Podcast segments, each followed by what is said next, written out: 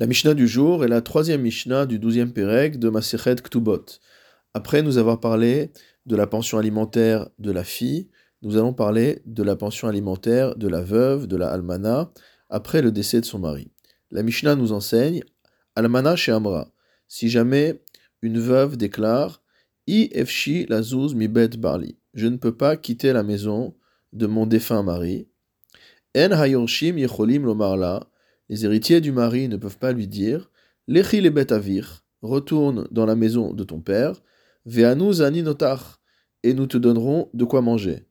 Et là, zanin ota bevet barla, mais ils ont au contraire l'obligation de la nourrir dans la maison de son défunt mari. Venotnimla mador les filles kvoda, ils doivent lui donner également un lieu d'habitation qui convienne à son rang.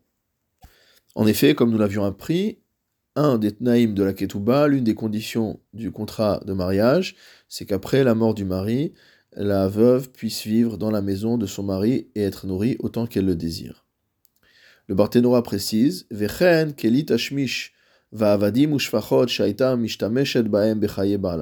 qu'elle a également le droit aux ustensiles, aux objets, etc., mais également aux servants et aux serviteurs qu'elle avait l'habitude euh, d'utiliser lorsqu'elle vivait avec son mari. C'est-à-dire que non seulement ils doivent la nourrir, mais ils doivent continuer à lui assurer le même train de vie. En revanche, si la maison s'écroule, ils n'ont pas l'obligation de lui construire une autre maison.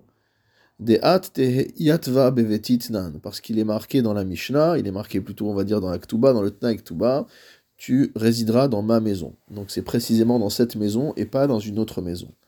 Va filuratsta livnoto mimamona, et même si elle veut reconstruire la maison avec son propre argent, en shomimla, on n'a pas à l'écouter.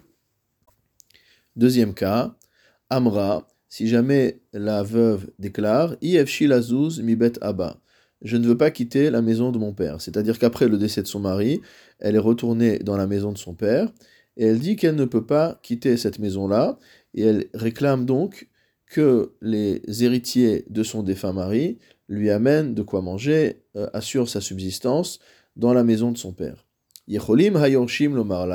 Dans ce cas-là, les héritiers ont le droit de lui dire mezonot. Si tu viens vivre avec nous, tu peux recevoir, tu es en droit de recevoir ta pension alimentaire. Ve'im en at mais si tu n'es pas chez nous, en lach mezonot, nous n'avons pas à te nourrir. Pourquoi lier les mésonotes, pourquoi lier la subsistance de cette veuve à sa présence dans la maison du défunt mari Comme l'explique le Barthénora, chez Birkat Habaït Beruba, que motamo la bracha de la maison vient du nombre de personnes. C'est-à-dire que lorsqu'il y a beaucoup de personnes dans une maison, il y a de l'entraide, il y a euh, chacun va aider l'autre, etc. Et de ce fait, il sera plus facile d'assurer sa subsistance. Et comme le précise Rashi, Mazalam shel rabim adif. Le mazal du nombre motamo est meilleur. C'est-à-dire que lorsqu'on est à plusieurs, on a un meilleur mazal. Le Rambam a une autre vision des choses et il traduit le fait que euh, Birkat Habait Meruba et non pas Beruba c'est du fait qu'il y a en quelque sorte une économie d'échelle. C'est-à-dire que s'il y a déjà cinq personnes qui mangent dans une maison et qu'il faut rajouter une sixième personne, alors la dépense sera inférieure à une dépense que l'on doit faire pour nourrir une personne seule. Et donc on ne peut pas exiger des Yorshim, on ne peut pas exiger des euh, héritiers du défunt mari euh, qu'ils assurent la subsistance de cette femme seule, plutôt que de l'intégrer à leur propre train de vie. Si maintenant cette femme vient nous dire,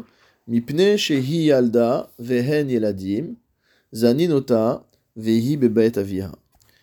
Si la femme rétorque qu'elle est jeune, c'est une jeune femme, et que les yetomim également sont jeunes, et donc il y a un risque euh, que les gens parlent. C'est-à-dire qu'elle cohabite avec euh, ces jeunes garçons, et elle-même est une jeune fille, alors euh, c'est quelque chose qui n'est pas convenable. C'est pour cette raison qu'elle veut vivre dans la maison de son père. À ce moment-là, Zaninota Veibevet Avia, ils ont l'obligation de lui donner tout ce qui lui revient dans la maison de son père, de manière à être protégé d'une mauvaise réputation qu'on pourrait lui faire.